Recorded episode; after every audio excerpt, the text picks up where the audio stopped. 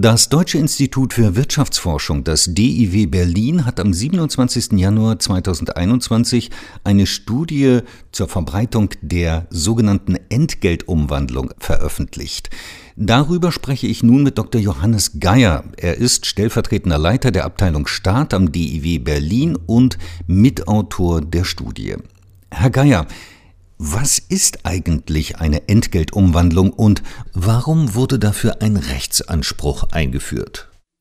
Also die Entgeltumwandlung ist eine Form der betrieblichen Altersvorsorge. Da können sozialversicherungspflichtig beschäftigte Personen einen Teil ihres Entgelts steuerfrei und auch sozialabgabenfrei bis zu einer gewissen Höchstgrenze in eine betriebliche Altersvorsorge umwandeln.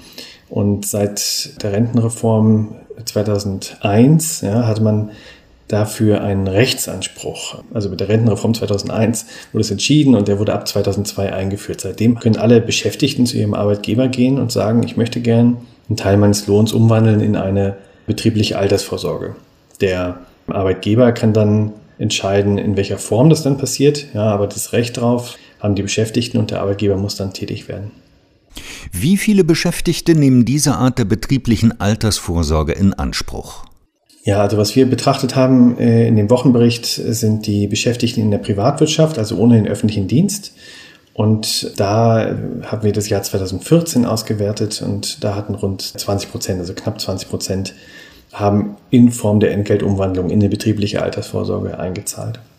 Welche gesellschaftlichen Gruppen nehmen die Entgeltumwandlung eher in Anspruch und welche weniger?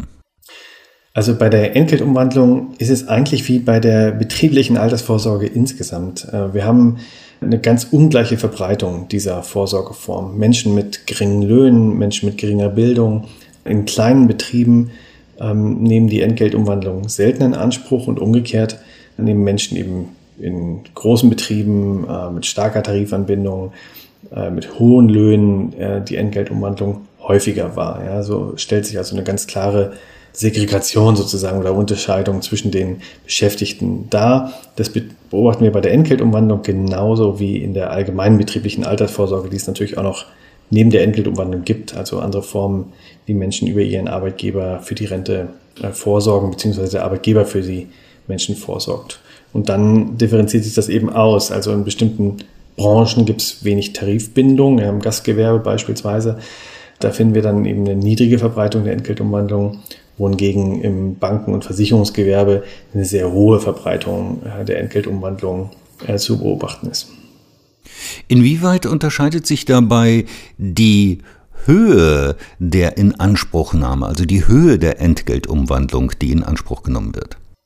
Also im Durchschnitt wandeln die Menschen 1300 Euro in den Daten, die wir betrachtet haben, pro Jahr um. Männer wandeln etwas mehr um als Frauen, also die kommen auf knapp 1500 Euro, bei den Frauen sind es gut 1100 Euro. Und dann differenziert sich es ein bisschen nach der, der Höhe der Löhne. Also der absolute Betrag jedenfalls äh, ist eben bei Menschen mit höheren Einkünften, was man ja auch vermuten würde, höher als bei Menschen mit geringeren Einkünften. Allerdings, äh, was wir auch zeigen, ist, dass Menschen mit geringen Einkünften relativ, ja, also bezogen auf ihr Einkommen, etwas mehr umwandeln, also einen höheren Anteil umwandeln. Gibt es dabei auch regionale Unterschiede, sowohl was die Höhe der Inanspruchnahme als auch die Inanspruchnahme an sich angeht? Ja, also wir haben betrachtet äh, Unterschiede zwischen Ost- und Westdeutschland und da zeigt sich, dass in Ostdeutschland tendenziell weniger Entgeltumwandlung stattfindet. Das hängt auch damit zusammen, dass die Tarifstrukturen in Ostdeutschland äh, schwächer sind als in Westdeutschland und da schon mal ein Nachteil besteht und auch im Westen tendenziell mehr Großbetriebe existieren, ja, die auch wieder bessere Strukturen haben, äh, wo wir häufiger so eine betriebliche Altersvorsorge in Form der Entgeltumwandlung oder auch generell beobachten können. Personen, die sehr wenig verdienen, haben naturgemäß größere Schwierigkeiten, auch noch einen Cent zur Seite zu legen. Wie könnte die Altersvorsorge gerade der benachteiligten Gruppen gestärkt werden?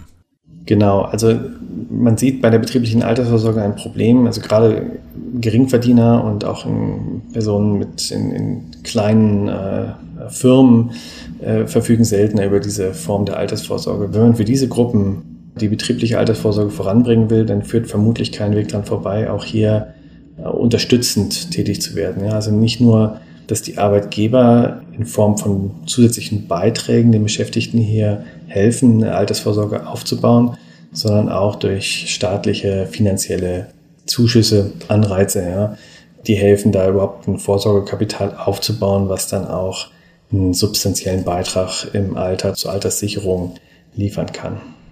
Herr Geier, haben Sie vielen Dank für das Gespräch. Sehr gerne, Herr Wittenberg.